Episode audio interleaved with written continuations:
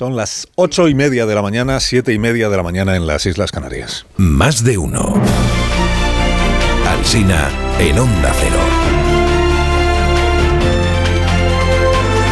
Dirección de sonido, Fran Montes. Producción, María Jesús Moreno, Marisol Parada y Alicia Eras.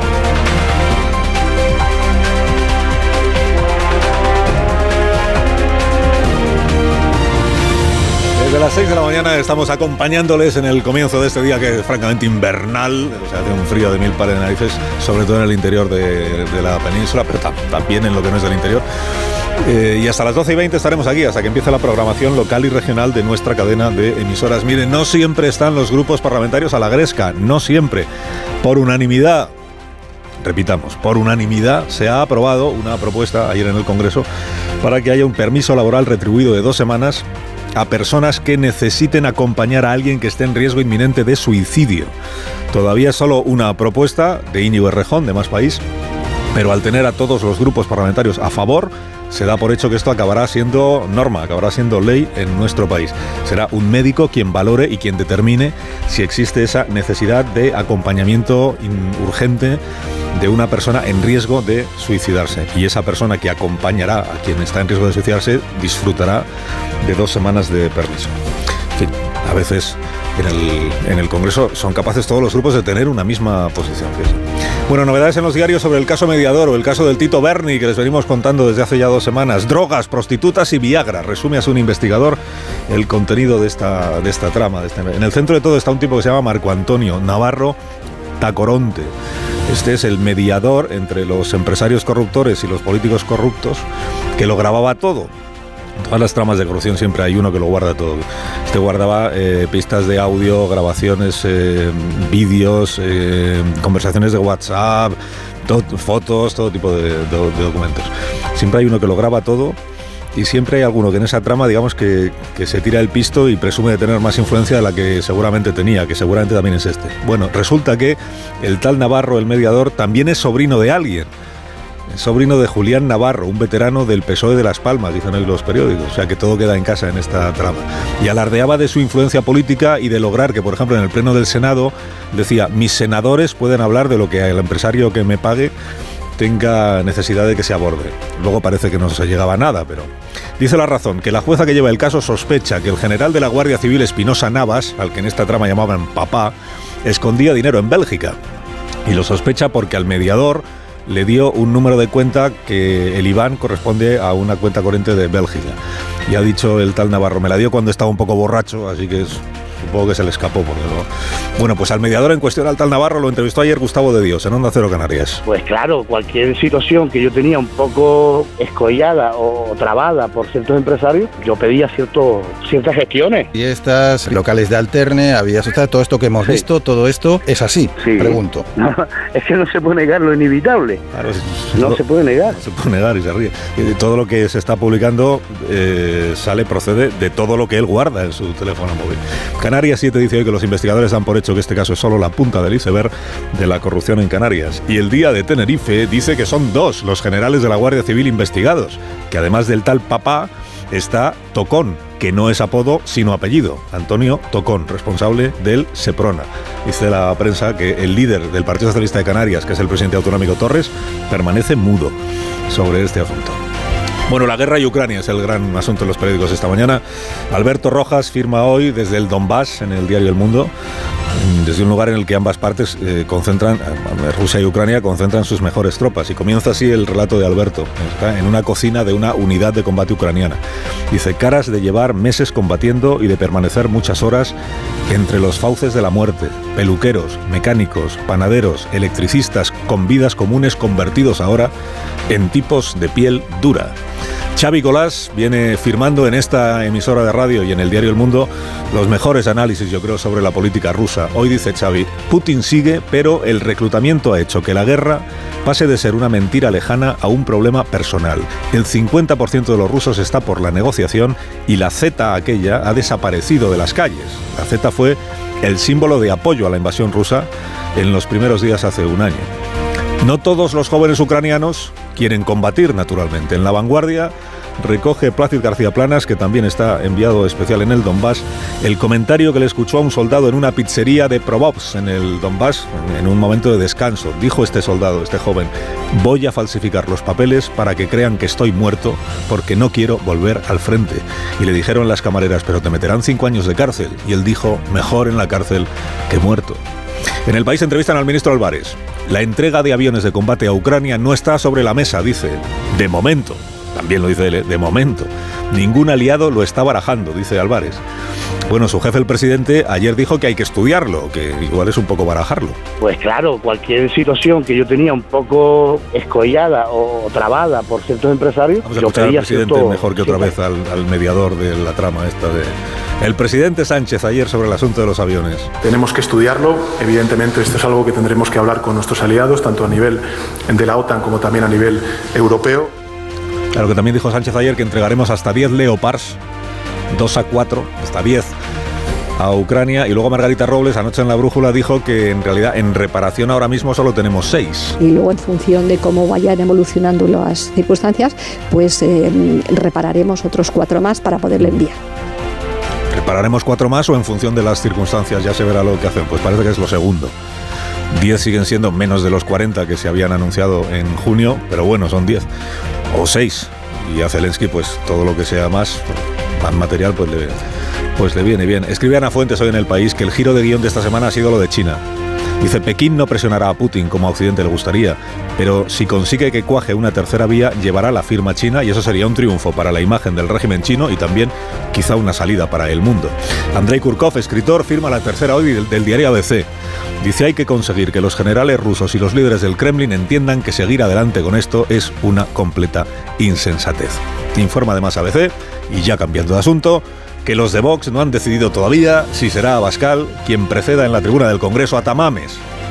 El, el debate este de la moción de censura lo tiene que abrir uno de los diputados que firma la, propuesta de moción de censura. Podría ser Abascal o podría ser otro. El gobierno ha hecho saber que le va a dar máxima relevancia a la moción de censura de Tamames. No porque la tenga, sino porque el gobierno quiere que parezca que la tiene. Para persuadir a la opinión pública de que Tamames viene a ser como la reencarnación de Feijó. Como un, como un Feijó envejecido, digamos. Y que Vox y el PP son la misma cosa, da igual cuando leas esto. El gobierno siempre está en eso. Hoy dice la razón que Sánchez quiere que la moción se debata lo más cerca posible de las elecciones de mayo. Este es el título. Dice, orden a Merichel Batet, retrasar la moción para calentar la campaña. ¿A quién se le ocurre que Batet pueda hacer lo que Sánchez le ordene? En el español dicen que ahora surgen las dudas en Vox sobre la idoneidad de Tamames. Y en el Confidencial escribe hoy Pablo Pombo, dice, tengo perdida la cuenta de los intelectuales que fueron de extrema izquierda y ahora respaldan a la derecha con la furia de los conversos. Encuentra Pombo dos explicaciones, que el comunismo fracasó y que los dogmáticos tengan el signo que tengan son esencialmente intercambiables. Irene Montero dice, habría sido tan buena falangista como Primo de Rivera, dirigente de Podemos.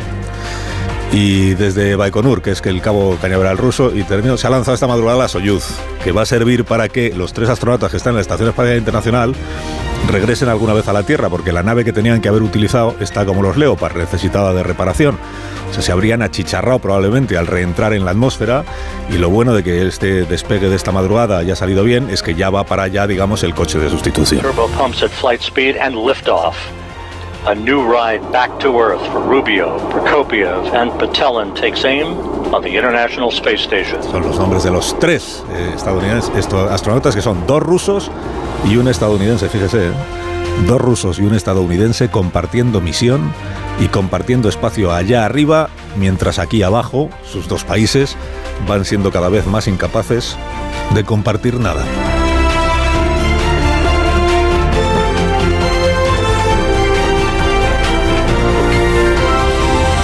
Carlos Alsina en Onda Cero, somos más de uno. Dormimax es el nuevo producto de Bio3 que está indicado para casos de insomnio. Escuche este consejo. ¿Problemas de sueño? ¿Te cuesta dormir? ¿Te despiertas a medianoche?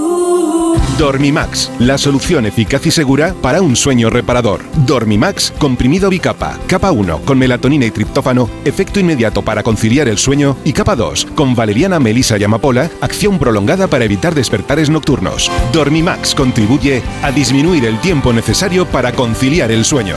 Dormimax, de Laboratorios Bio3. 50 años de experiencia en tu farmacia.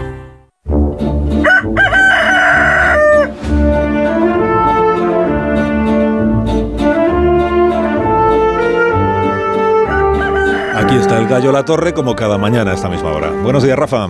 Buenos días, buenos días, Carlos Alsina. ¿Sabes el problema? Que hoy se nos escapa de forma muy significativa que este es el primer aniversario de la guerra de Ucrania y al añadirle ese primer asumimos inconscientemente lo lejana que es la paz.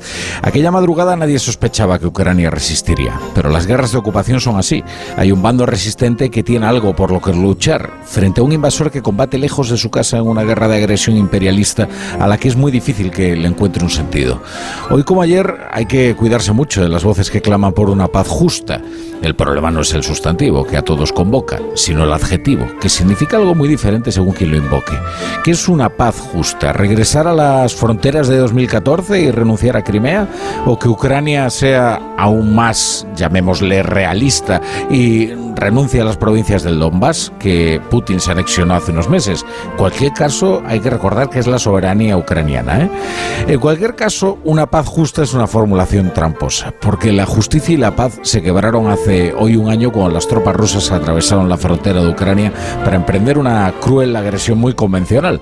Desde entonces, desde ese instante, restablecer la paz y la justicia solo depende de Rusia. Y a Ucrania lo que le piden es que mesure qué capitulación le resultaría menos indigna. Concluye la torre. Concluyo, sí, concluyo que a estas horas de hace un año los tertulianos all around the world eh, se disponían a vaticinar que Rusia se iba a dar un paseo triunfal para conquistar Kiev en apenas una semana. Porque, y aquí hay que decir afortunadamente, el consenso a esta hora de hace un año fue quizás no tanto sobreestimar a Putin como subestimar a Ucrania y en general al mundo libre. Que tengas un día estupendo, La Torre. Eh, te escuchamos luego a las 7 y gracias por haber madrugado con nosotros. Este es mi trabajo.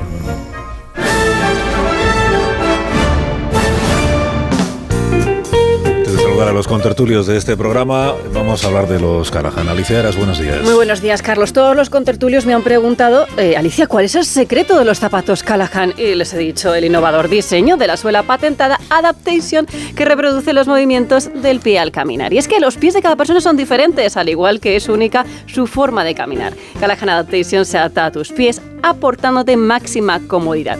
Y es que los zapatos Callahan son la fusión de artesanía con la última tecnología. ¿Y sabes dónde están a la venta? Pues en las mejores zapaterías y en callahan.es. Tecnología, diseño y confort a buen precio.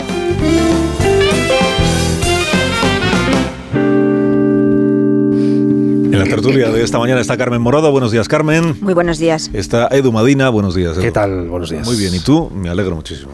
Muy bien también.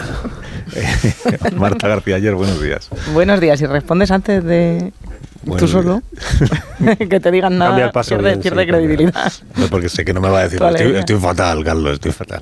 Y entonces yo diría, pues me alegro muchísimo de que lo compartas con nosotros. Buenos días, Amón, ¿cómo estás? A ti. ¿Cómo estás? Bueno, vamos a hablar de, de Ucrania, como ya imaginan los oyentes. Luego, si nos da tiempo, hablaremos también del Tito Berni y de, y de Ramón Tamames y de esto de la moción de censura de Vox y estas otras cuestiones. Pero como estamos en el, en el día, decía ahora Rafa, del primer aniversario, bueno, estamos en el día que se cumple un año de la agresión rusa, en la confianza de que el año que viene, este mismo 24 de febrero, no tengamos que decir que estamos en el segundo año. Eh, pero bueno, lo iremos viendo. Eh, nos acompaña esta mañana Borja Laseras. Estuvimos hablando con Borja, estuvo en este programa eh, recién llegado, por cierto, de Ucrania, ya por el mes de qué, de, de Diciembre. noviembre o diciembre. Diciembre, sí.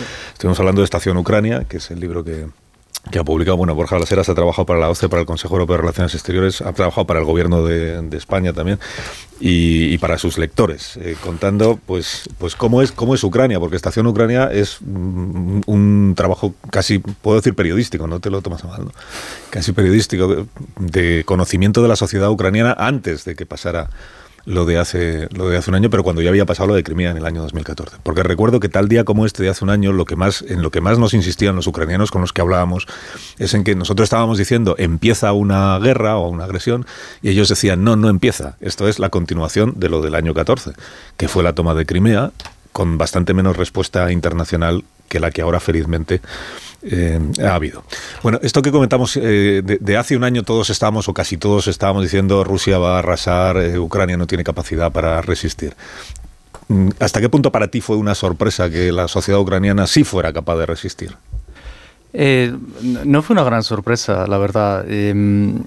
Pensad que, pensad que yo creo que no, se ha entendido, por ejemplo, en, Occidente y tampoco en España, que 2014 fue un, fue un gran trauma para los, para los ucranianos, porque se tuvieron que retirar humillados eh, de Crimea y perdieron bastante gente en Donbass, aunque eh, Rusia fracasó en Donbass, porque mayormente la gente local no apoyó a, sus proxies ni tampoco, ni tampoco a, Rusia, por decirlo de alguna manera. Y en todos estos años, eh, cuando tú hablabas con, con, gente del ejército ucraniano y en general con los ucranianos en general, ellos vivían un enorme trauma y decían nunca más 2014.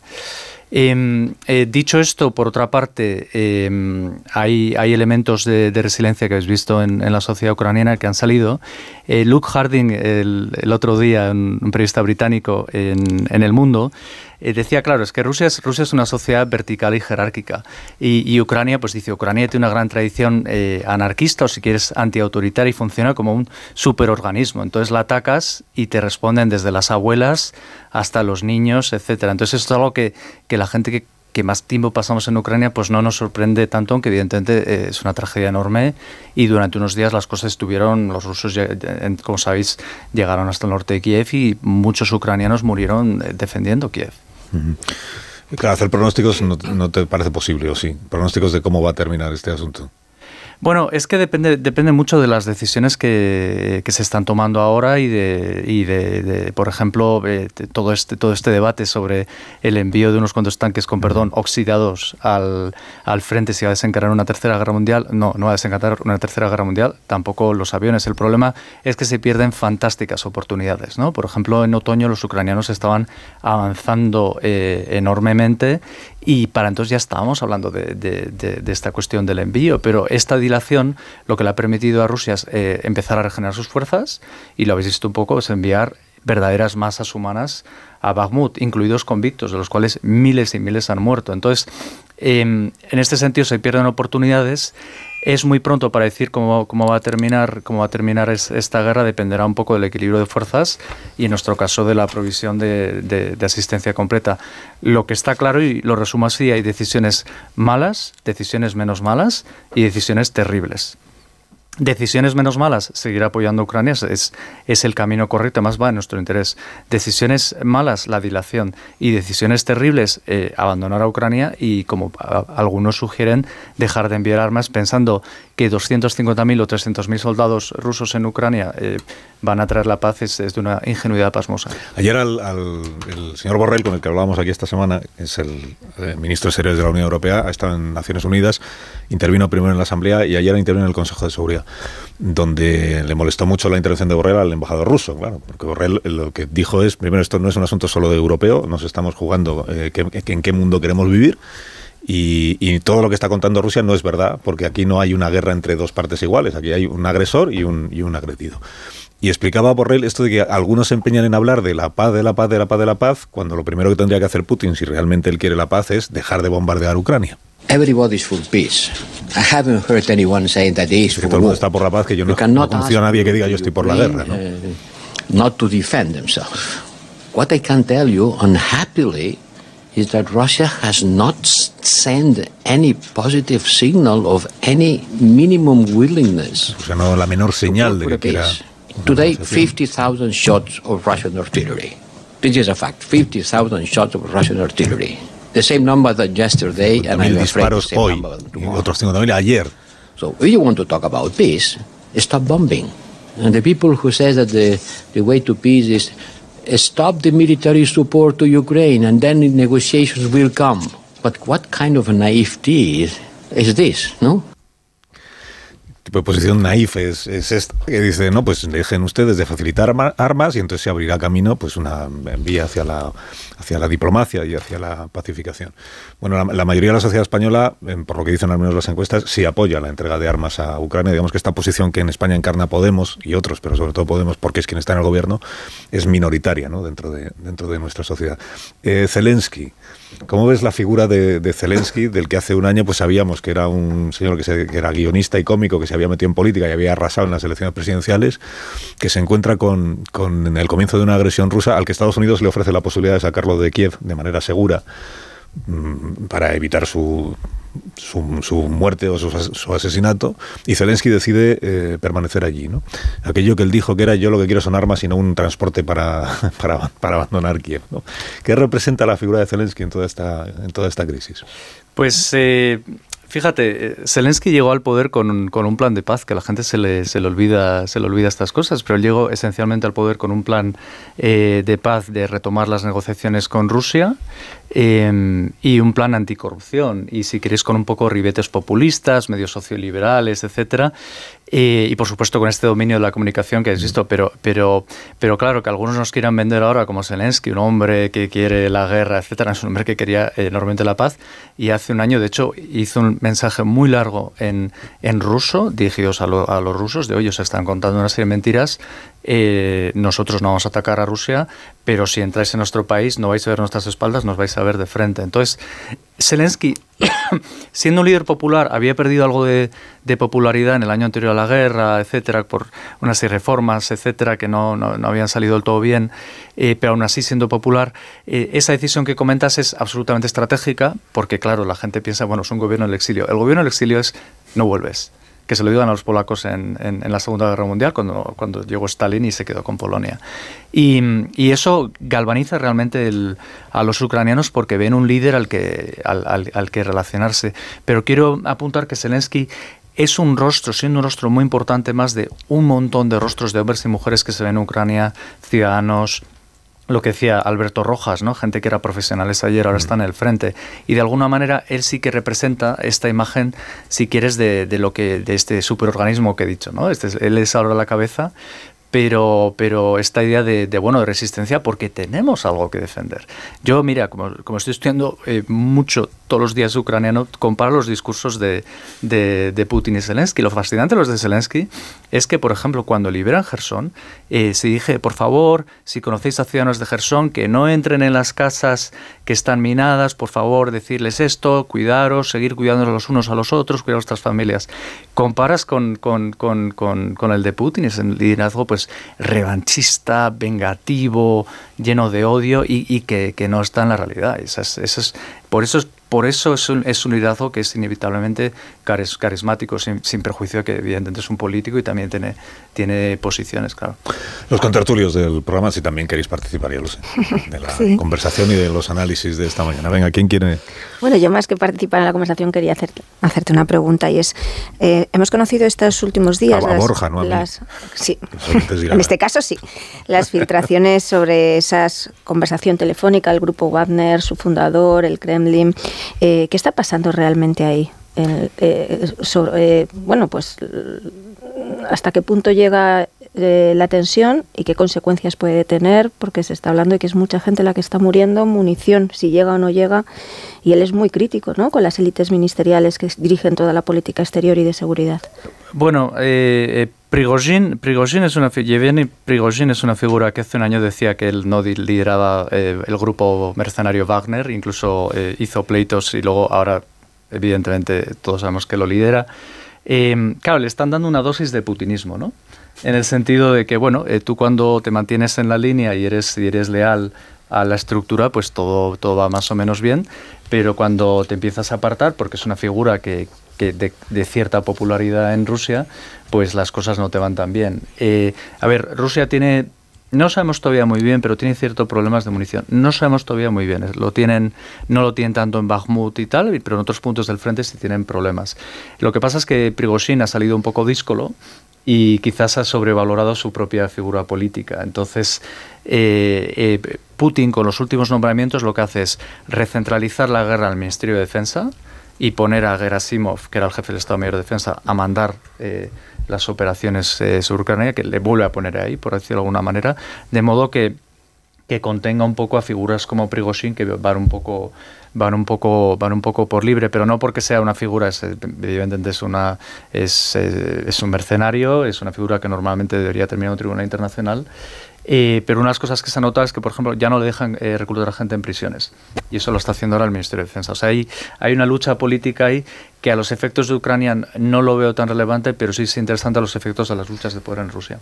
Sí, Borja, es un, es un gusto reencontrarme contigo aquí, poder hacerte esta pregunta, porque yo eh, te escuché ser de las voces que decían que, que era probable la entrada de Rusia hoy, justo en estas semanas, hace un año.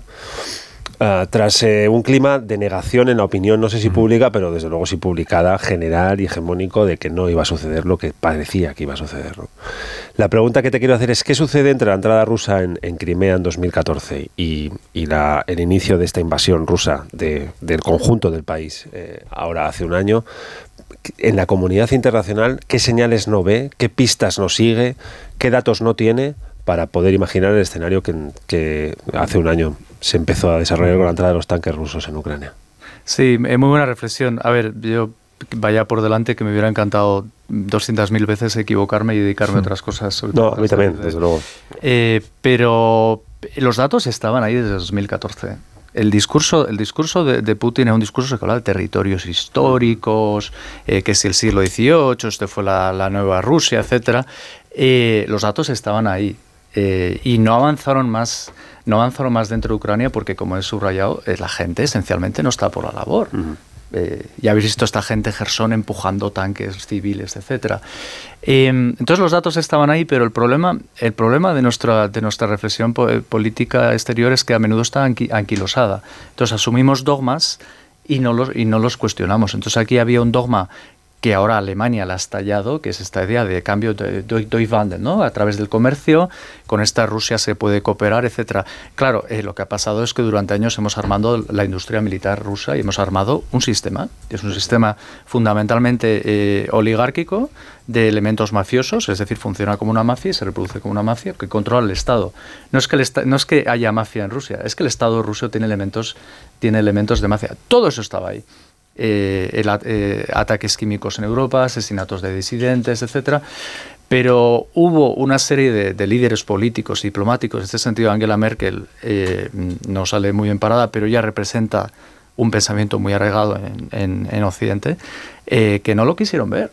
Y, hubo otros que lo quisieron que lo quisieron ver. Yo durante un tiempo fui un poco un agorero y por supuesto también también en presidencia del gobierno, pero es que yo, eh, como los agnósticos, nos fiamos de los hechos. Entonces los hechos apuntan a una serie de, a una serie de, conclusiones. Entonces eh, parece que nos hemos despertado el, en, febrero del año pasado, pero hay dos cosas que nos despertaron. Ucrania no se despertó, estaba despierta ya, y Putin no se despertó un día hablando de territorios históricos, algo que ven ni de pederastia. Hmm. Eh, a unos les dice que son los nazis, a otros les dice que son judíos gays, etcétera, según él. Es, es un cinismo completo, pero este imperialismo no es nuevo, lo dijo en un ensayo de julio de 2021, muy bien eh, claro para muy claro para lo que lo que realmente piensa que algunos lo vimos como una anticipación de, del final de Ucrania pero ya llevan diciendo eso hace tiempo. Entonces eh, creo que hay que sacar lecciones aprendidas. Mi problema no es, no es que mucha gente se ha equivocado, pero es que incluso hay gente que no quiere verlo y eso es lo, absolutamente normal. Un año después siguen, sí.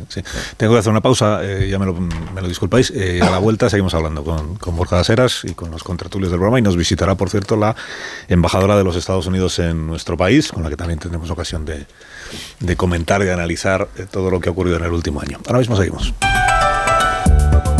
Más de uno en Onda Cero. Carlos Alsina.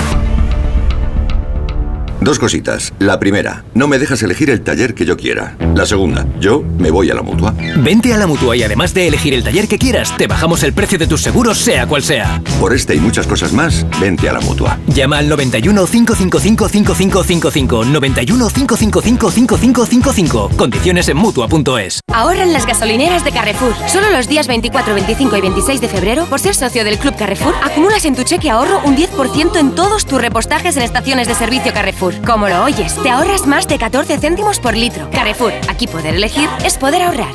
Si crees que al girar la esquina te espera la playa y no la boca del metro, si sueñas que al final de la cuesta verás una puesta de sol sobre el acantilado, tú tienes ganas de verano. Anticípate y aprovecha las mejores condiciones con la garantía de Halcón Viajes. Mejor precio garantizado y seis meses de financiación sin intereses. Reserva ya en tu agencia o en nuestra web. Oye, ahora que estamos aquí un poquito los tres, os quería decir algo. Alicia, ¿hace cuánto nos conocemos tú y yo? Nos acaban de presentar. Bueno.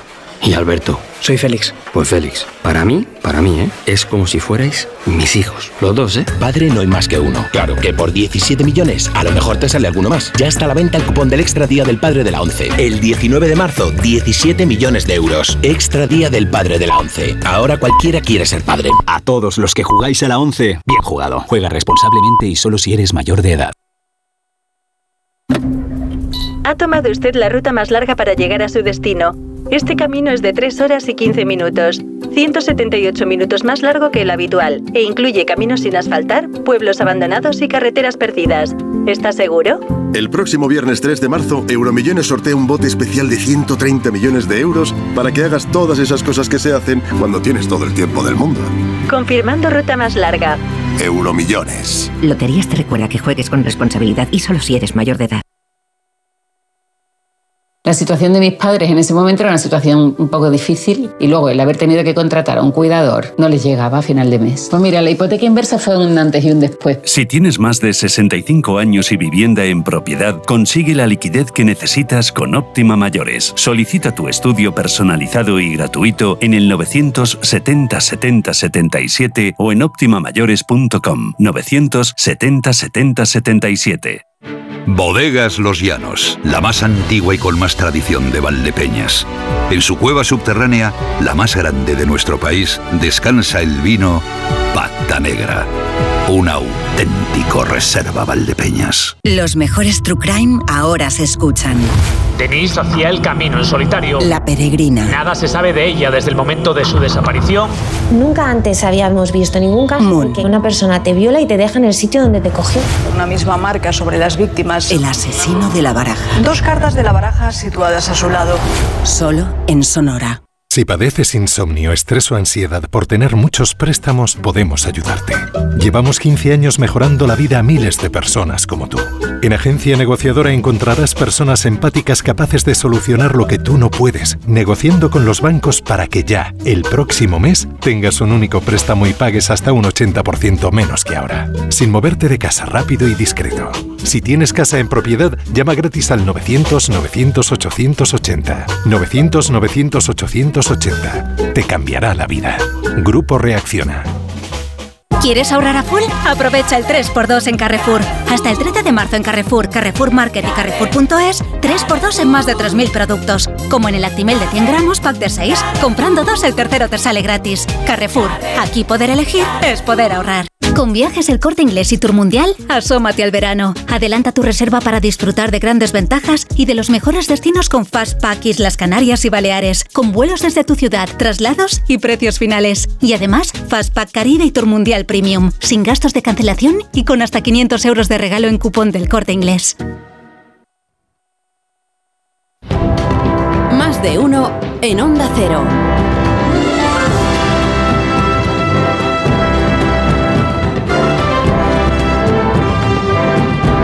Tres minutos, 8 y 3 minutos en las Islas Canarias. Estamos en tertulia esta mañana con Marta García ayer, con Rubén Amón, Carmen Morodo, Edu Madina y nos acompaña también Borja Laseras, nos está ilustrando sobre Ucrania. Eh, enseguida recibimos a la embajadora de los Estados Unidos en nuestro país, pero antes es viernes y tengo que recibir a Raúl del Pozo, como cada viernes en este programa, para celebrar el, el vino. Eh, buenos días, Raúl, ¿cómo estás?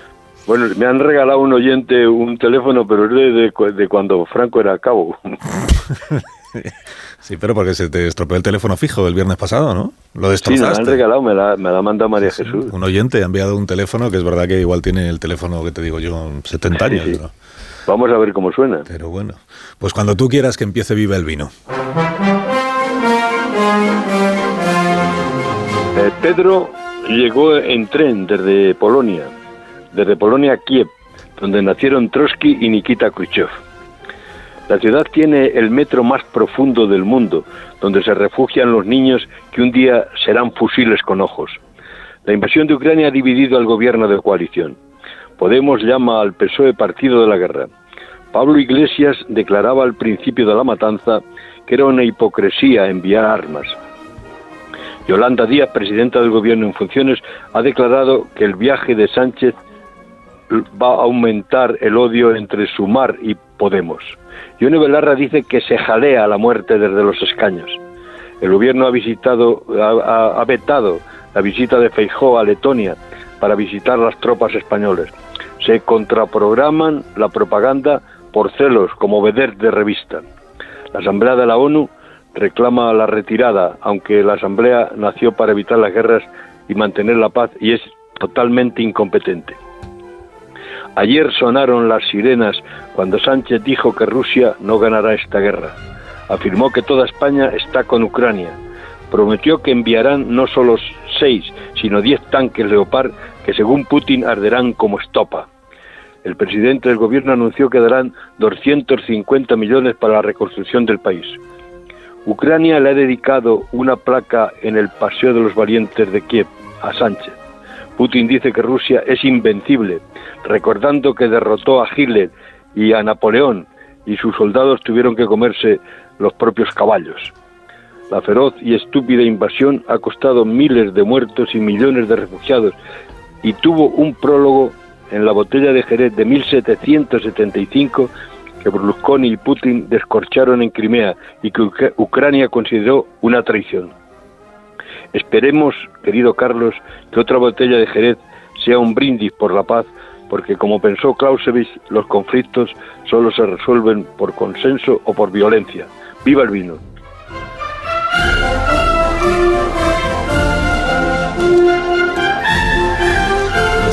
un buen fin de semana, Raúl del Pozo, y ahora vas a colgar el nuevo teléfono fijo que te ha enviado un oyente, que como es muy muy antiguo el teléfono, pues hará mucho ruido al colgar. se lo agradezco de todas maneras. Sí, a ver. Bueno, pues cuelgo. Venga, cuelga. Lo ha roto otra vez. ya está colgado el teléfono. Luego, luego os enseño la foto del, teléfono. Bueno, igual algunos todavía habéis tenido en casa uno de esos teléfonos. Los jóvenes de Perbamón, por ejemplo, es de esos de... Sí, de góndola, de góndola, sí. No, de, rueda, el, de, rueda. el de rueda. sí. Estaba se metía el dedo. este que se lo ven ahora los jóvenes y no saben cómo se usa. Metes el dedo y hace... Sí, eso es. Va marcando. Pues ese es el que le hemos enviado a Raúl del Pozo. 9 y 7 minutos, una hora menos en Canarias. Estamos en más de uno en Onda Cero y recibimos a la embajadora de los Estados Unidos en nuestro país, que es Julisa Reynoso. Embajadora, muy buenos días. Buenos días. Buenos días y gracias por acompañarnos esta mañana. Para los oyentes que todavía no lo sepan, la embajadora Reynoso es nacida en la República Dominicana, pero desde muy pequeñita eh, se instaló en Nueva York y ha crecido en Nueva York y ha hecho una carrera profesional espléndida. Y desde hace un año, pues es la embajadora en nuestro país. ¿Ha, aprendido algo de nosotros, de los españoles, en este año? Creo que sí. sí. bastante. Por, ejemplo. Ah, son muy, eh, muy amables. ¿Ah, eh, sí, ah, el país es muy diverso, eh, mucha, mucha diversidad, mucha historia, cada esquina. Cuando llegó usted a España leí que lo que más le sorprendió, no, no cuando llegó de embajadora, sino en una visita anterior que había hecho, que lo que más le había sorprendido es que en España todo el tiempo hay gente en la calle, ¿no? Sí. Esto sigue siendo así. es muy similar a, bueno, Madrid es muy similar a, a Nueva York en ese sentido, que la, la gente le gusta mucho compartir en las calles. Mm. Eh, ¿Hablamos muy alto los españoles? Yo no, no, que quizás porque yo hablo alto también. Ah, entonces estamos, Estoy en compañía. Estamos empatados, estamos empatados. Bueno, la embajadora eh, lo es desde hace un año, se coincidió eh, su, el comienzo de su desempeño como embajadora en Madrid con la agresión rusa a Ucrania, de la que hoy estamos contando, pues que se cumple, se cumple un año. Esta madrugada el gobierno chino ha difundido su propuesta de, de mediación o de negociación que en resumen eh, lo que dice es que hay que terminar inmediatamente con las sanciones económicas. Se entiende que con las sanciones a Rusia, que ha establecido tanto Estados Unidos como la Unión Europea, como nosotros, y que hay que abrir un camino de diálogo. O sea, no menciona que Rusia tenga que retirar inmediatamente sus tropas. Le pregunto cuál es la posición del, gobierno de los Estados Unidos, al que usted eh, representa en nuestro país, eh, respecto de esta proposición china. ¿Qué, valor le, le adjudican o le otorgan?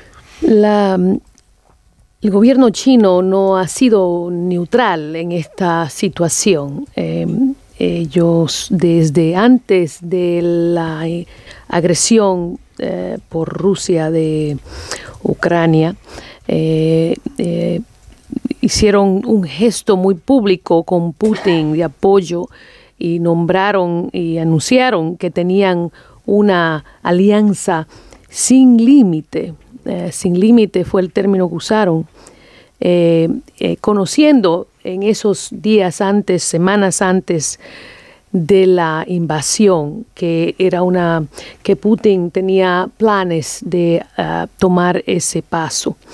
Entonces, hoy, un año después, poner algo en la mesa, dado su condición de aliados sin límite de Rusia, es complicado tomar algo así en serio. Y segundo, eh, nosotros eh, estamos eh, convencidos de cualquier propuesta debe ser claramente coordinada con Ucrania y el presidente Zelensky. Y la propuesta china no tiene ese, ese apoyo. Entonces, eh, al fin no, no, no, no, desde hoy no veo mucha, no la veo con mucha, con mucha claridad o con una integridad que debe tener una propuesta seria. Y, no le ve recorrido, que, diríamos en España, es decir, que, no ve que tenga posibilidades de convertirse en algo eh, sólido que cambie el signo del conflicto en este momento. Vamos a ver. Por la falta de neutralidad de, por la falta de neutralidad de China y porque es una propuesta que no ha sido antes consultada con el gobierno de Ucrania. Esa es, es, es la situación que vemos hoy, ¿verdad? Pero yo eh, no voy a especular sobre el futuro. Mm. Claro, peor sería que China se decantara eh, del todo del lado ruso. ¿no? Sabemos que, que China con quien tiene afinidades con el eh, presidente Putin, pero hasta ahora China lo que viene diciendo es no voy a venderle armas, no voy a armar ni a facilitar más recursos a, Rusia. Esto es lo que le ha dicho al menos a la Unión Europea, nos lo contó esta semana el señor Borrell en este programa, porque ese sí sería un escenario que aumentaría mucho la preocupación, ¿no? Si China se alineara con Rusia, incluso desde el punto de vista de facilitar armas, facilitar ayuda económica al gobierno ruso. Nosotros tenemos información de que el gobierno chino sí ha contemplado la posible eh, venta, la posible eh, darle eh, armas y asistencia letal a, al gobierno de Putin. eso, mi gobierno le ha dado un mensaje muy claro al gobierno chino que tal acción puede crear una situación muy complicada entre nosotros como país, como países, eh, no solamente con los Estados Unidos, con los aliados que estamos apoyando a Ucrania.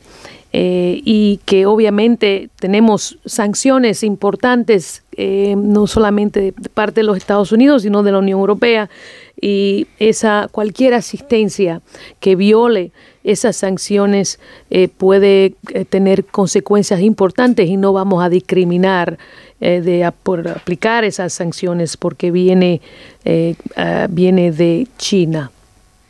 La, petición que ha hecho el presidente Zelensky se la ha hecho al gobierno de los Estados Unidos, a los gobiernos de los países de la OTAN, también personalmente se la hizo ayer al presidente del gobierno de España, al señor Sánchez, de que facilitemos aviones de combate a las fuerzas aéreas ucranianas. La posición del gobierno de España, que manifestó ayer el presidente, dice en este momento no está sobre la mesa, ninguno de los aliados lo ha propuesto y en todo caso tendría que ser una decisión conjunta, ¿no? común de todos los gobiernos de, la Alianza Atlántica. La posición del gobierno de los Estados Unidos respecto de este asunto de los aviones de combate para Ucrania eh, a día de hoy, eh, ¿cuál es? Es eh, similar a la posición del presidente Sánchez. Eh, todos estos temas, como pueden ver, em, con, lo, con, los tanques y otra otra, otras armas eh, que, hemos, em, que hemos transmitido al gobierno ucraniano, ha sido, ha sido hecho con, mucha, con mucho cuidado y mucha coordinación con aliados, eh, con los miembros de la OTAN en particular. Entonces, por ahora eh, no está sobre la mesa, eh, pero en general cualquier acto importante de facilitar armas o cambiar la postura del tipo de armas que, que, mandamos a, al gobierno ucraniano es, es muy claramente y fríamente eh, coordinado con los aliados. Eh, después mis, mis contertulios seguro que querrán preguntarle más cosas sobre, sobre Ucrania y sobre otras cuestiones. Eh, cuando a usted la, la, nombran embajadora de Estados Unidos en España, sí. y entonces usted entiendo que, que empieza a estudiar un poco pues, pues cómo somos, cuáles son, cómo están las relaciones entre los dos países. ¿Se hizo usted una, una lista de temas en los que no hay ninguna dificultad, relación con España, temas en los que... y otros eh, que son temas eh, más delicados, temas delicados, sensibles o, espinosos. En esta segunda lista, ¿qué temas, qué temas anotó? ¿Cuáles son los temas más eh, complicados para quien representa a Estados Unidos en nuestro país? No hay temas muy complicados, te digo la verdad. Eh, siempre hay cosas que se puede, que pueden mejorar.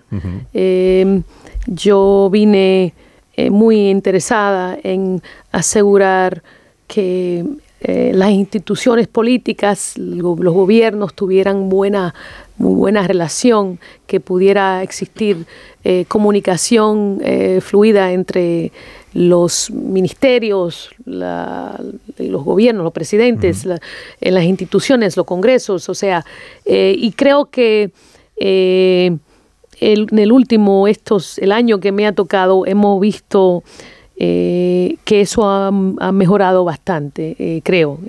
la visita del presidente Biden aquí obviamente ah, ayudó mucho pero continuamente estamos en contacto con contrapartes españolas y yo, gracias a Dios, tengo muy buena muy buen acceso, contacto con, con miembros del, gobierno, de la oposición, de, de, varias partes y mis colegas en Washington eh, tienen, tienen mucha entrada.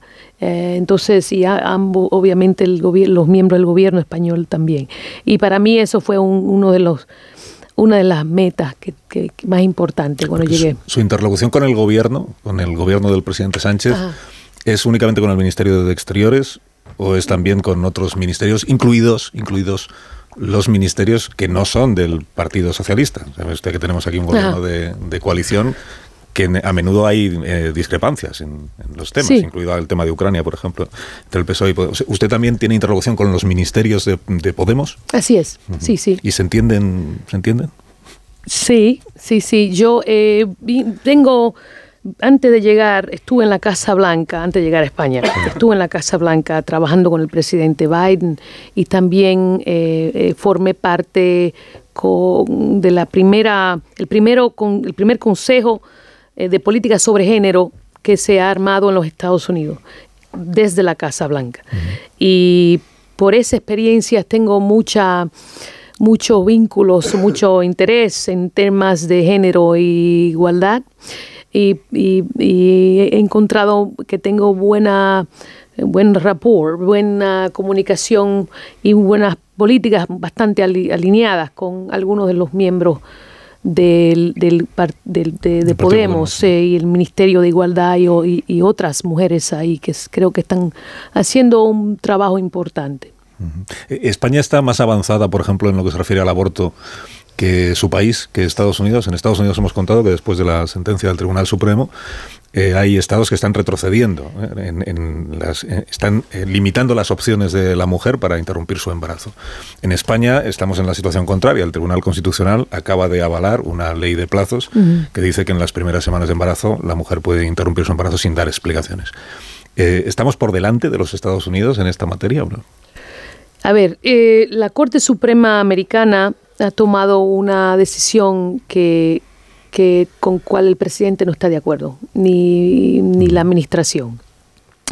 Y hemos buscado el presidente vía los mecanismos que tiene legal del, por parte del Ejecutivo de tratar de, de facilitar como pueda eh, el derecho a la mujer, de la mujer eh, de, de, manejar su salud y su cuerpo.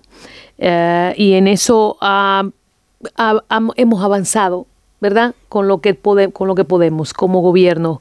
Pero la, la Corte Suprema obviamente tomó su decisión. Hay estados somos, hay 50 estados, como sabes, en los Estados Unidos. Hay estados que están muy alineados con España, hay otros que no. Entonces, esa es la complejidad de la situación que, que hemos heredado de la, de la Corte Suprema, que no tenemos una política nacional hacia, hacia este tema. Eh, pero el presidente está haciendo lo posible para poder usar su poder como presidente para poder darle de nuevo el derecho universal a, la mujer, a las mujeres. Antes de que mis contertulios intervengan en la conversación, en la lista esta de temas mm, delicados, eh, pensé que habría anotado usted Sáhara Occidental, que ¿Por qué? Eh, pues porque la posición de España, del Estado español, como administrador que es del Sáhara Occidental, es hasta ahora, hasta ahora, era, eh, estamos a favor de que haya un referéndum de autodeterminación en el que el pueblo saharaui decida qué quiere ser, qué quiere ser. Desde que Donald Trump, presidente anterior de los Estados Unidos, cambió la posición de Estados Unidos y digamos que hizo suya la posición marroquí, que dice el Sáhara Occidental es parte de Marruecos, el gobierno de España también modificó la suya. El presidente Sánchez ha modificado la posición respecto del Sáhara Occidental. ¿Hasta qué punto la modificación eh, del gobierno de España es consecuencia de que Estados Unidos también hizo pública la posición favorable a la doctrina marroquí sobre, sobre el Sáhara Occidental? A ver, la posición de nosotros es, del gobierno americano, es que eh, hay un proceso uh, apoyado por las Naciones Unidas, que tiene un enviado personal del secretario general que está encargado de mirar este tema y, hablar con todas las partes interesadas. Eh, dentro de ese marco hemos también estudiado la propuesta del gobierno marroquí y vemos esa propuesta como una propuesta viable. Pero, de nuevo, tenemos un marco de las Naciones Unidas que es el principal, la principal manera, en nuestra opinión, de manejar este tema. Eso, eso es, es la postura que tomamos eh, desde que el presidente Biden eh, llegó al gobierno. La posición de España, la posición de España. Nosotros no, no tuvimos nada que ver, no, no entramos en, ese, en esa situación, en esa, en ese, en esa eh, eh, eh, deliberation, en esa, deliberación de, tomar esa postura. entonces, España tomó la decisión que, el gobierno quería tomar sin, sin, sin, consultarnos a nosotros. Rubén Amón, Marta García Ayer, Edu Madina, Carmen Morodo, Borja Laseras también, si, Quería preguntarle a la embajadora si hubiera habido guerra de Ucrania con Donald Trump en la Casa Blanca y si de haberla habido, cómo si hubiera sido la relación diplomática. No estoy diciendo que uno quiera a Donald Trump en la Moncloa, ¿eh? digo la Moncloa menos, en la Casa Blanca. Pero ¿cuánto hubiera cambiado la realidad geopolítica con Donald Trump en, en la Casa Blanca? Bueno, no voy a no voy a especular cómo toma decisiones el señor Putin y con, con ese es eh, obviamente eh, como como sea eh, eh, la realidad es que tomó una decisión eh, de invadir un país soberano y hoy estamos haciendo todo lo posible para proteger a, esa, a esa población y asegurar que vuelvan a tener un país soberano, un país absolutamente soberano, ah, sin, sin, amenaza continua de, de, Rusia. Entonces, pero de, de, la cuestión de que si si el presidente Trump estuviera o no tuviera, ahí nos, eso, eso, yo no lo, no lo sé, no me puedo imaginar. Él mismo decía que con él no hubiera sucedido. Y él se jactaba de tener buenas relaciones con Moscú, ¿no? Es un poco... no, voy a, no voy a opinar sobre esos temas políticos en esta... Porque no se puede imaginar que Trump vuelva a estar en la Casa Blanca. Eso, oh, eso se lo dejo a los votantes ah, norteamericanos que decidan cómo quién quiere ser su líder. Embajador, ahora que se cumple un año de la invasión de Ucrania, uno de los debates que está eh, candente en Europa es cuántos sacrificios está dispuesta a, tener la, la, población europea para seguir con las sanciones a Rusia y para seguir con el apoyo que necesita Ucrania. Y eso que Ucrania es Europa, que lo tenemos aquí al lado. Existe esta preocupación eh, respecto a la opinión pública de Estados Unidos teniendo en cuenta que, bueno, que Ucrania les queda tan lejos como Afganistán o como Irak. ¿Es una guerra lejana en la opinión pública? ¿Les preocupa que decaiga el apoyo a, los esfuerzos que tiene que hacer la administración Biden? Los, eh, los representantes más cercanos al pueblo americano son los congresistas, eh, los diputados eh, en particular, eh, parlamentarios aquí, ¿no? Mm. Y son los que día a día tienen que, son, es un el proceso allá es un poco diferente, o sea, día a día tienen que estar en su distrito congresional y haciendo política de calle. Y esos congres, ese congreso es, apoya hoy en día a Ucrania y el pueblo ucraniano sin límite. Y lo podemos ver por las resoluciones que se han dado, lo podemos ver, por el, presupuesto, por la manera en que hemos otorgado, el Congreso en particular, porque maneja el presupuesto, otorgado cantidades de apoyo económico y militar y de ayuda humanitaria a, esa, a ese país. Entonces no veo un cambio, ah, veo una, un apoyo consistente desde el año pasado hacia Ucrania por la población americana y por sus representantes. Mm. Señora embajadora, em, una pregunta quisiera hacerla porque es cierto que usted está eh, representando a Estados Unidos en un país eh, que ha apoyado desde el primer minuto a Ucrania en esta invasión por parte de Rusia. Lo ha hecho de la mano de sus aliados en la OTAN y de sus aliados en la Unión Europea. Por tanto, diríamos que no, no, no extraña a nadie la posición española. ¿no? Si Estados Unidos, eh, a quien usted representa aquí, tuviera que imaginar un final de esta guerra, ¿qué, ¿qué, final sería? ¿Sería un final negociado con la vuelta a las fronteras de 2014 o un, un escenario de derrota de Rusia y de derrota de su líder, Vladimir Putin? La, solución eh, va a tener que venir del gobierno ucraniano y la concepción de ellos de qué sería una, un, un fin justo para ellos. Eh, cualquier propuesta tiene que venir del gobierno ucraniano y nosotros nos llevaremos, nos llevamos de, su posición. Borja, mm, Borja y luego Carmen. Sí, quería saber cómo valora inevitablemente el estado de las relaciones de, Estados Unidos con China, porque que se nos olvida que hace tres meses su presidente se reunió con Xi Jinping en los márgenes de, del G20 en, en, en Indonesia y eso fue un gesto muy importante y tuvo un cierto, bueno, este día retomar las relaciones.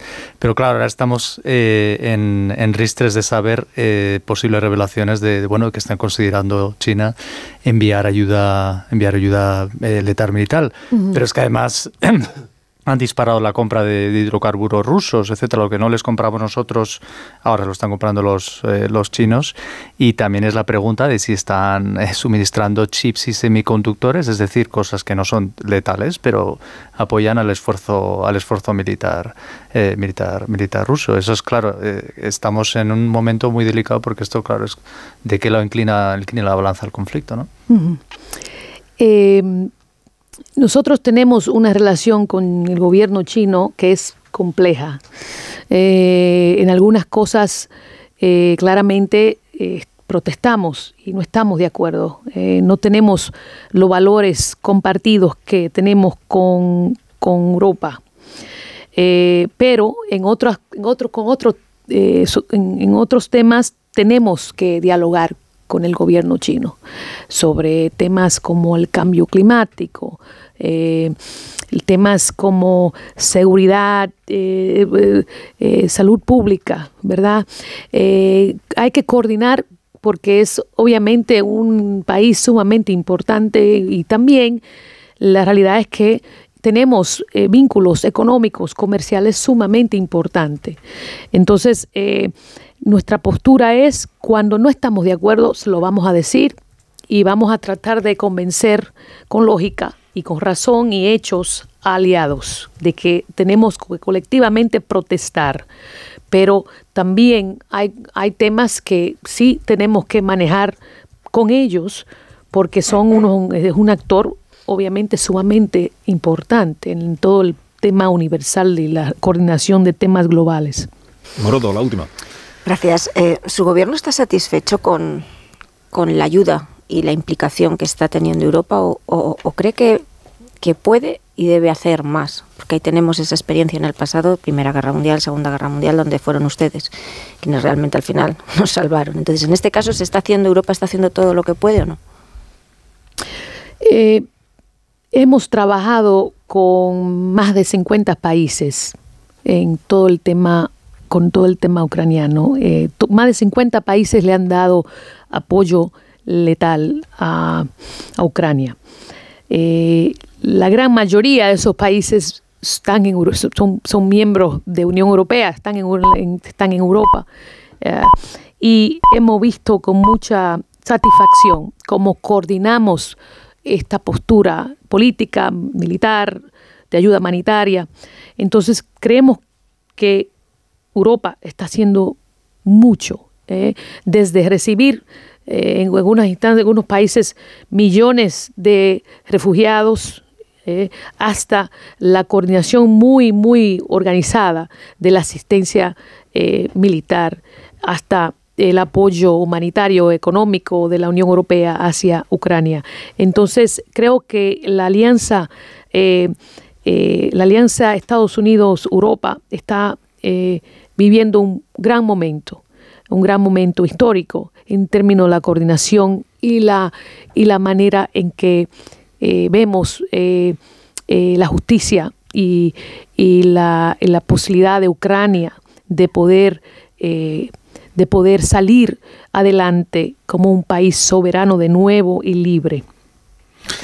Eh, la embajadora de Estados Unidos en España se llama Yulisa Reynoso. Le agradezco mucho que nos haya acompañado esta mañana. Sé que le gusta reír y que, tiene sentido del humor. Igual, igual otro día podemos hablar de otros asuntos. Chistes. Eh, chistes. ¿Entiende ya todos los chistes españoles? no. no.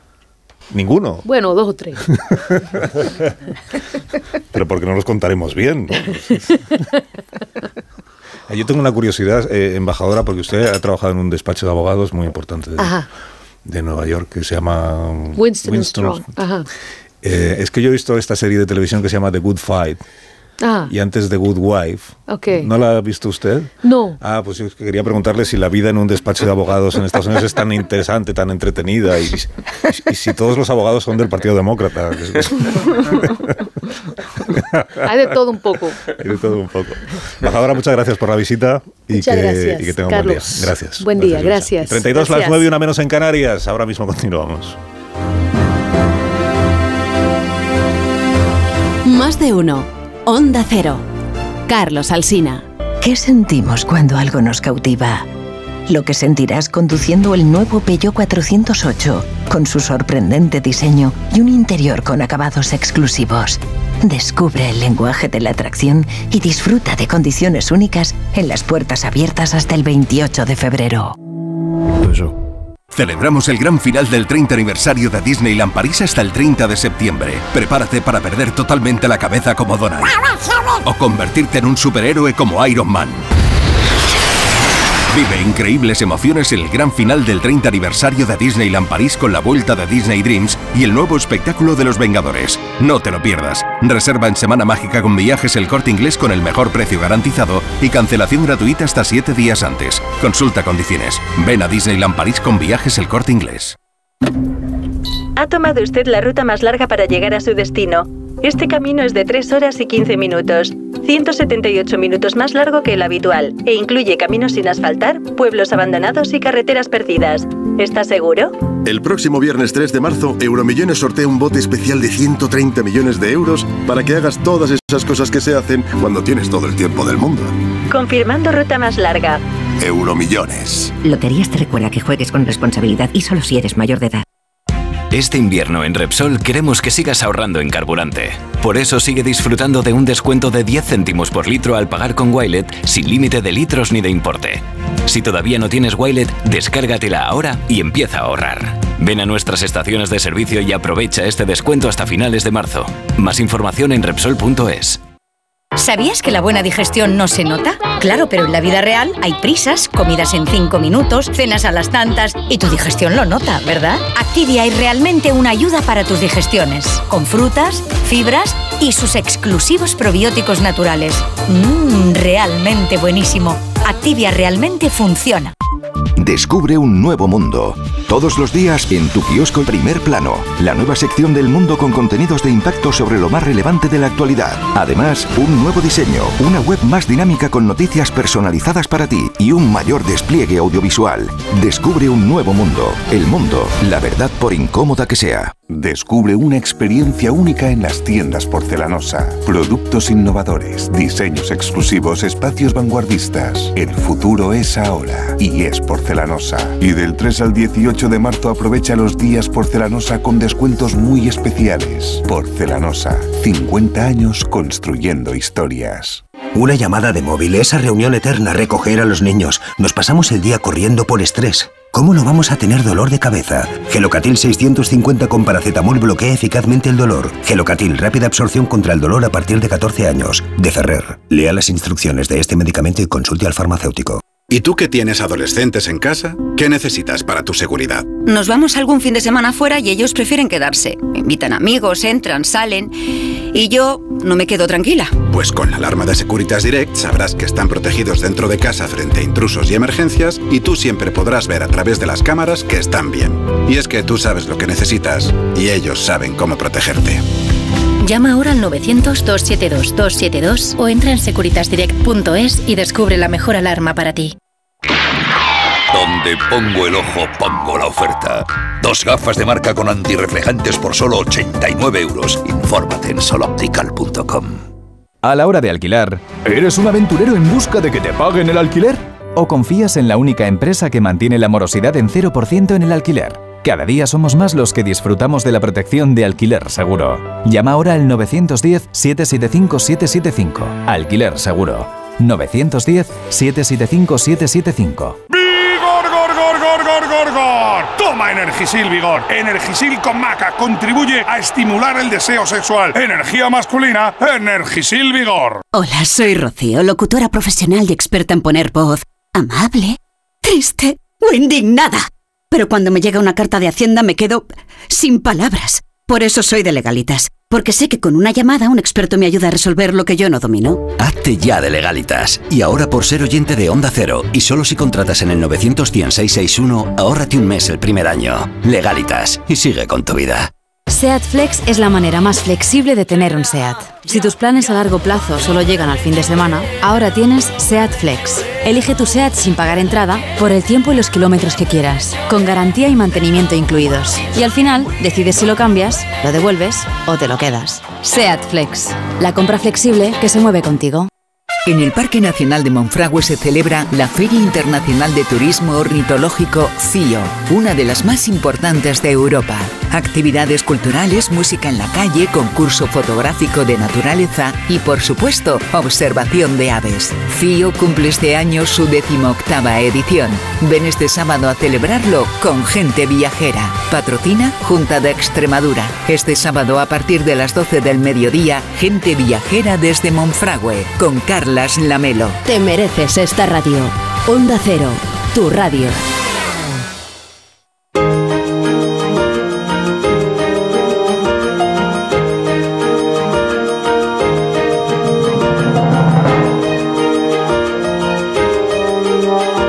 Más de uno. Onda Cero. Carlos Alsina. Las 10 menos 22 minutos de la mañana, 9 menos 22 minutos en las Islas Canarias. Hemos tenido dos conversaciones interesantes con, con Borja Laseras y con la embajadora estadounidense en nuestro país respecto de la situación en Ucrania. Eh, me quedé sin, sin, escuchar a Marta García ayer, a Rubén Amón, en sus propias impresiones sobre este año que ha transcurrido y lo que ahora tenemos por delante, y también Madina y, y si es que queréis que sigamos por ahí la conversación. Bueno, ha sido Porque si no os pregunto por tamames. No, no, no. vamos, vamos con Ucrania, que es mucho más serio. Es mucho más serio porque eh, cuántas cosas han cambiado este año y cuántas cosas quedan por cambiar que no, que no hemos visto todavía. Eh, hemos hablado mucho de, de, la economía porque es lo que más notamos en los bolsillos todos los días. Es imposible olvidarse de la guerra de Ucrania hasta cuando vas al súper pero es que hay muchos otros cambios geopolíticos que son menos visibles y que también están cambiando la vida. Ayer lo veíamos en Naciones Unidas, que con todo lo que cambia, fíjate, Naciones Unidas no, y sigue siendo un instrumento aparentemente inútil para evitar que pase lo que está pasando, aunque sí sirve como barómetro de la opinión pública internacional para desmentir a Putin también en que solo es Occidente, solo, vaya, eh, lo que está en contra. Hay muchos países que no consideraríamos Occidente que se han atrevido a negar que esta, que esta guerra tenga algún sentido y son países a los que creo que hay que reconocerles el esfuerzo porque Putin es, es un matón que, que va, eh, pues hace bullying eh, a los países que se juegan mucho plantándole cara porque tienen mucha dependencia económica también con Rusia. Entonces, eh, bueno, pues esa discusión más a nivel geopolítico de si vamos a un mundo bipolar o multipolar, eh, creo que va a tener mucha relevancia en lo que en lo que nos, nos queda de guerra y luego de reconstrucción de Ucrania que es un tema que no hemos abordado con Borja, pero que, yo creo va, va, a dar mucho que hablar también este, este año, este segundo año de la invasión de Ucrania. Cómo se reconstruye Ucrania y si puede correr riesgo la democracia ucraniana, porque mantener un país y una opinión pública unida en una situación tan extrema como la que tienen también va a requerir mucha ayuda para que, para que se pueda reconstruir Ucrania. No hay que esperar a que termine la guerra, esa reconstrucción hace falta ya. Necesitan balas, pero necesitan también tener las infraestructuras básicas funcionando porque han huido 5 millones de, ucranianos, pero la mayor parte de los ucranianos sigue allí conviviendo con la guerra. Es que respecto a la bipolaridad sería interesante saber si los filoputinistas explícitos o implícitos comparten el modelo de sociedad y de mundo y de concepción que hizo Putin en su discurso de hace dos días. Me refiero a la descripción de un país que se jacta de de arrinconar a las minorías, que habla de la pederastia como si fuera una rutina en Occidente, que trata la homosexualidad como si como si fuera una degeneración de Europa. Si los filoputinistas de España, eh, alineados en la extrema izquierda y algunos en la extrema derecha, comparten ese modelo de sociedad, más allá de compartir o no la carrera militar de Putin. Y después, eh, creo que si hacemos balance de este año, eh, el balance para Putin es devastador, no solo por la implicación y el desgaste de soldados o de medios económicos y de medios militares, sino porque ha conseguido que la OTAN tenga su razón de ser cuando no la tenía y se ha estimulado incluso con la adhesión de nuevos miembros, eh, en el caso de Finlandia y de Suecia, porque ha conseguido que Europa se reconozca en una política de refugiados y de energía común y que precisamente la noción de la agresión haya dado a la Unión Europea un sentido que había perdido. Eh, la campaña de adhesión de refugiados, de, acogida, es, ejemplar. La reacción a, la política energética también lo es. Y la reflexión sobre un modelo de seguridad y defensa también. Luego, en el balance, creo que Putin tiene mucho que perder. la cuestión es si su carta mágica, su jugada maestra, que es la amenaza nuclear como como criterio de intimidación puede creerse o no puede creerse. Mm, porque yo, creo que estoy de acuerdo con lo que acaba de decir Rubén, pero todo empieza con, la decisión de una potencia nuclear invadiendo un pequeño país situado entre ellos y la Unión Europea, que se llama Ucrania, y que la mentalidad imperialista de quien lidera el gobierno ruso forma parte del, viejo territorio de pertenencia del siglo XVIII y XIX eh, y una parte del XX de, ese país que ahora lidera, ¿no? Y, ha, reabierto preguntas y nos ha recolocado ante espejos bastante incómodos que parecían más lejanos, olvidados desde la vieja guerra yugoslava en, los 90, donde de nuevo una matanza étnica y una guerra en las mismas fronteras de Europa nos despertó ante asuntos que no teníamos una relación muy cotidiana y rutinaria con ellos. ¿no? uno de esos elementos es qué hacemos con nuestra inversión militar. ¿Cómo cambia el debate de gasto militar e inversión militar? Cómo se ha recompuesto como una pieza fundamental del debate de la Unión Europea, que uno de ellos, entre los múltiples que tiene, seguramente el más estratégico jerárquico y de fondo que tiene hoy es qué quiere hacer con su autonomía estratégica en este mundo de dos grandes potencias, China, Estados Unidos, presentes todo el rato en la entrevista que le has hecho a la embajadora de Estados Unidos aquí, a Yulisa Reynoso, presente en el análisis de la realidad global. Hoy Europa se pregunta qué quiere hacer con su propia identidad convertirla en una posición subalterna de una de las dos grandes potencias o tener una autonomía estratégica. Si tuviésemos que votar, yo votaría a favor de esa vía. Esa vía tiene dos elementos. El primero es defensivo y el segundo es energético. Defensivo porque hemos visto que es posible hoy, en el año 2022 o 2023, invadir países en la mentalidad antidemocrática, imperialista, antihumanista, eh, de, un, de un señor como este, como Vladimir Putin, un sátrapa y un criminal de guerra, que es lo que es. Nos cuesta, las palabras del siglo XX nos, nos resultan incómodas hoy, pero eso es lo que es. Y nos ha recolocado ante ese espejo qué queremos hacer con la integración de los ejércitos de los países de la Unión Europea, qué queremos hacer con la inversión presupuestaria que hacen los distintos países de la Unión Europea y qué papel y importancia y significación queremos darle a la defensa territorial a través de nuestros mecanismos de seguridad y defensa. Y en segundo lugar, energéticamente. Esta guerra ha reconvertido, trastocado, deformado y modificado todas las rutas de transición hacia lo verde que la Unión Europea se había puesto a sí misma, ha modificado todas las líneas de abastecimiento energético del mundo. Esta crisis, además autoinducida que nos hemos generado nosotros mismos en Argelia por el giro diplomático de la posición con Marruecos, a la señora embajadora le ha gustado mucho, a mí diré que me gusta menos. La salida de tono del marco ONU para decir Marruecos tiene razón, porque nos ha colocado ante un problema con el primer proveedor de gas, que era Argelia, entre otras muchas consideraciones de carácter humano, político, diplomático, está también esa. Y tenemos una decisión que tomar. ¿Qué hacemos con la energía? ¿Cómo somos más verdes? Menos, ¿Cómo impactamos menos en el ecosistema? ¿Cómo dependemos menos de los flujos energéticos de países como este? Este que domina Putin, que se llama Ucrania, que se llama Rusia y del que hemos tenido antes de la guerra de Ucrania bastante dependencia energética. Y todo eso tiene unos costes que reordenan las prioridades. Tenemos que invertir mucho más ahí por, este despertar de hace un año ante realidades ante las que no estábamos tan atentos, ¿no? esa comunidad internacional que no se fijó desde 2014 a 2021 en señales, pistas y datos que decía Borja Las Heras y que comparto plenamente eh, y que hoy pues, nos hace recolocar las prioridades de gasto y inversión de una manera distinta, las necesidades fiscales de una manera distinta, de este territorio que tiene el 8% de la población mundial, que invierte el 50% del gasto social del planeta, en este 8% de la población y que se llama Europa, con esta envejecida población con tanta historia y con un presente y un futuro que tiene que decidirlo. ¿no?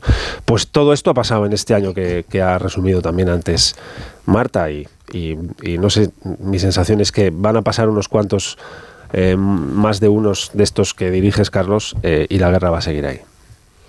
Manudo, ¿algo más? Bueno, yo por, por rematar, a mí me parece que a veces nos dejamos llevar aquí en, en Europa en Occidente, ¿no? Por, como por un mensaje optimista que, que, creo que es exagerado. Es verdad que en la celebración de este primer aniversario, yo los gestos, mi interpretación desde aquí, que he visto por parte del Kremlin y de Putin, me han dado, los he leído en clave de muestras de debilidad, incluso su decisión de suspender, no cancelar su participación en el tratado nuclear. Pero también creo que, estamos en un momento en donde pueden pasar cosas que, haga que, que hagan todavía que la guerra no vaya por el lugar que queremos o que vaya por un camino e, equivocado. Eh, la guerra, una guerra larga favorece sin duda a Rusia. Y cuando nosotros estamos diciendo que queremos hacer todo lo posible por ayudar a Ucrania y que vamos a seguir estando allí, a mí me parece que a día de hoy ese peso, el peso de la guerra lo está llevando el pueblo ucraniano. Aquí en Europa hemos sentido, hemos eh, hablamos de crisis, de bueno, pero realmente el peso lo está llevando Ucrania. Y quizá hecho en falta que pues en los políticos, en todos los países de, de, la OTAN, quienes están tomando estas decisiones, no sé si tenemos claro o tienen claro cuál es la estrategia cuál es el final del juego y cómo se llega a ese final. Y en, y en cuanto a principal incertidumbre futuro es ya para terminar, yo creo que pasa con, las lealtades de los distintos países, sobre todo el bloque que está más próximo a, Rusia. ¿Qué pasa con China? Si, si, si, Rusia consigue avanzar y si además mejora también esas alianzas que está tejiendo en estos momentos con todos los BRICS. Sin duda, hay un motivo de preocupación en estos momentos, aunque eso no se reconozca en Occidente, porque tampoco las sanciones han dado el, el fruto que se pensaba que iban a, que iban a dar. Continuará, como dice, como dice Madina. Continuará, esperemos que continúe poco, pero de momento va a continuar. Y esperemos que en las próximas horas no tengamos que estar contando una nueva lluvia de misiles sobre las ciudades ucranianas, ofensiva del presidente Putin. 12 minutos y serán las 10 de la mañana, una hora menos en las Islas Canarias. Paramos un instante y a la vuelta, si tenemos tiempo. Entonces, de Tamames no tenéis nada que decir, ni de la Ya moción, lunes, ¿no? Ni del, ni del enorme, y, eh, la, la enorme importancia que el gobierno le da a este asunto de la moción de censura. ¿Por qué será? Ahora seguimos. Más de uno en Onda Cero. Con viajes el corte inglés y Tour Mundial, asómate al verano. Adelanta tu reserva para disfrutar de grandes ventajas y de los mejores destinos con Fastpack Islas Canarias y Baleares, con vuelos desde tu ciudad, traslados y precios finales. Y además, Fastpack Caribe y Tour Mundial Premium, sin gastos de cancelación y con hasta 500 euros de regalo en cupón del corte inglés. 98.0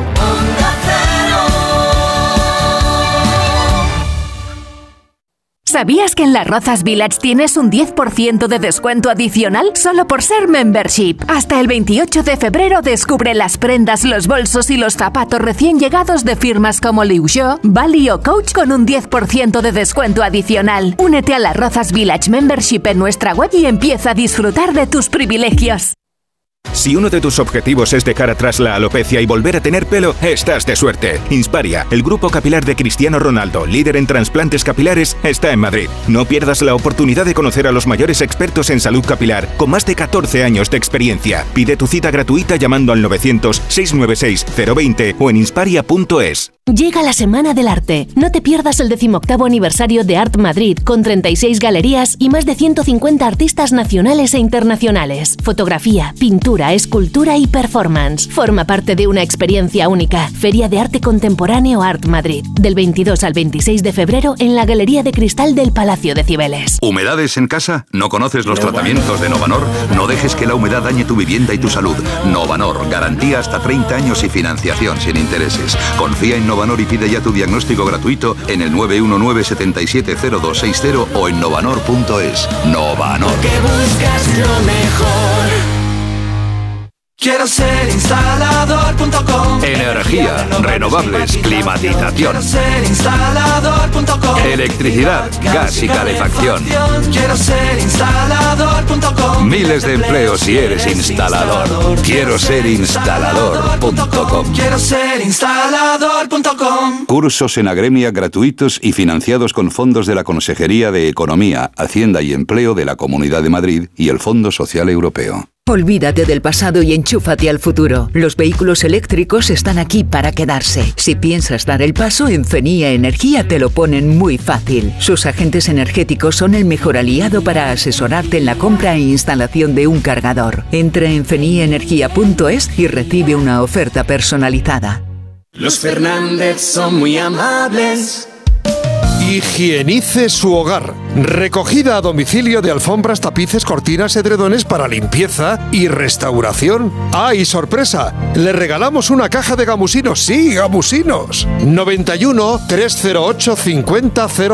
Los Fernández son muy amables. Renueva la tecnología y el equipamiento de tu negocio con el renting de Grenke. Alquila manteniendo tu liquidez sin desembolsos iniciales y pagando cómodas cuotas mensuales tanto si necesitas renovar un ordenador, mobiliario o instalar una placa solar. Estudio gratuito sin comisiones ni gastos de apertura. Infórmate en grenke.es. A la hora de alquilar, ¿cierras los ojos esperando que la fuerza te acompañe para que te paguen mes a mes? ¿O confías en cobrar puntualmente todos los días 5? Cada día somos más los que disfrutamos de la protección de alquiler seguro. Llama ahora al 910-775-775. Alquiler seguro. 910-775-775. Roca Rey, Morante, El Juli, Talavante, Emilio de Justo. Las máximas figuras repiten hasta tres tardes en la Feria de San Isidro en las ventas. Abónate ya y no te pierdas nada de una cita histórica. Compra tu abono en las-ventas.com. Si te preocupas de buscar el mejor colegio para tus hijos y los mejores especialistas para tu salud, ¿por qué dejas la compra-venta de tu vivienda en manos de la suerte? Confía en Vivienda 2. Entra en vivienda2.com, la empresa inmobiliaria mejor valorada por los usuarios de Google. Con los ojos cerrados, vivienda 2. El 2 con número. Las vacas Angus y Wagyu del Ganadería Organic comen pastos naturales reforzados con una mezcla de higos secos y pasta de aceite de oliva virgen extra. Es una carne increíble. Y como queremos que la pruebes, te llevamos del campo a tu casa dos solomillacos de 300 gramos, un chuletón de un kilo y cuatro hamburguesas de 150 gramos por solo 69 euros. Todo Angus Eco de Organic. Haz tu pedido 910 2010 910 2010 o en carneorganic.com. Organic, la mejor carne del mundo. Cuando se recibe una herencia, en muchas ocasiones no hay un acuerdo entre las partes. En Division Home compramos su parte sin importar su porcentaje. Infórmese en divisionhome.es y en el 91 737 90 57. 91 737 90 57.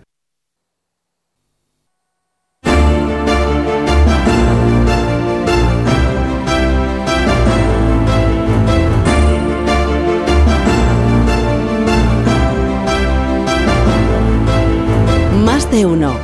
En Onda Cero.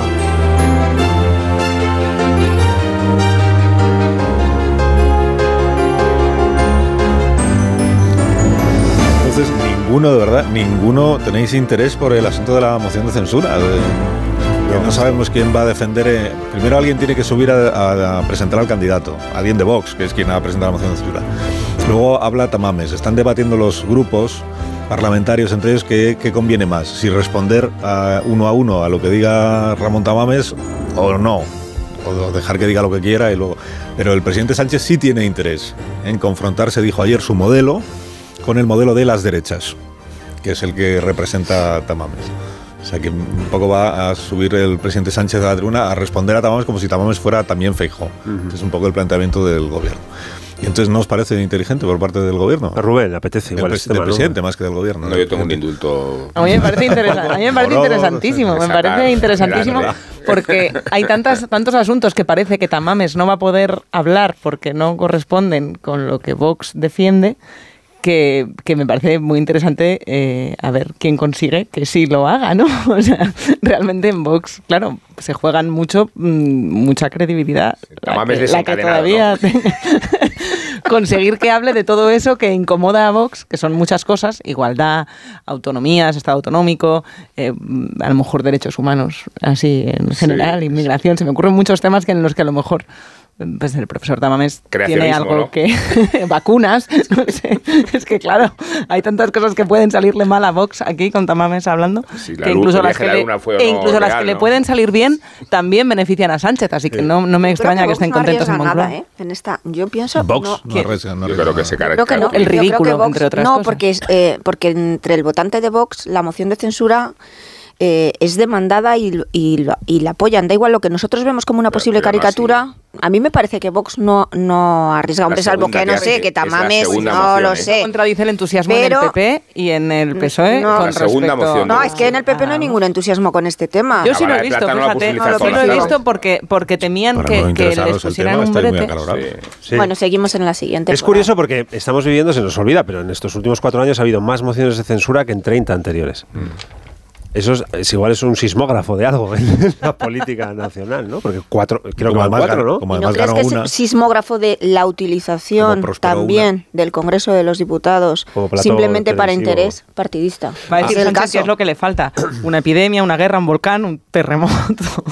Terremoto. Sí, es curioso. no sé. Yo creo que se va a ridiculizar bastante el, el valor del, del- del instrumento constitucional de la moción de censura y la figura de Ramón Tamames procediendo de otro lugar y subiendo a esa tribuna. No sé, yo creo que va a ser algo, no, no diré valle inclanesco, pero no va a andar muy lejos.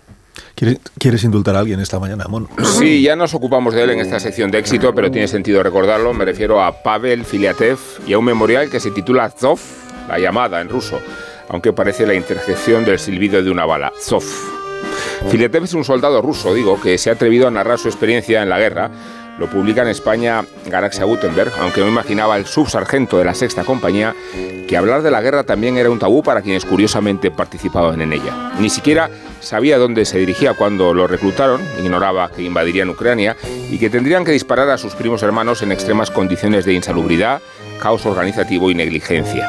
Sostiene Filiatev, de hecho, que el principal enemigo del ejército ruso es el ejército ruso y que la propaganda de Putin difícilmente puede encubrir el fracaso de la guerra, aunque la guerra no exista, ni cuando participó en las misiones militares, ni cuando regresó a Moscú enfermo. El régimen pretendía demostrarle incluso a él mismo la eficacia triunfal de la campaña, porque no hay una guerra. Le desmienten a Putin las bajas multitudinarias y los compañeros que Filiatev tuvo que enterrar. Ni agua, ni comida, ni sueño, ni abrigo. Sus compatriotas, es verdad, no iban a la guerra porque iban al matadero. Y Filiatev puede contarlo, no porque se lo permita Putin, sino porque le ha concedido asilo el gobierno francés, perfectamente consciente de que el zar hará todo lo que pueda para envenenarlo con plutonio.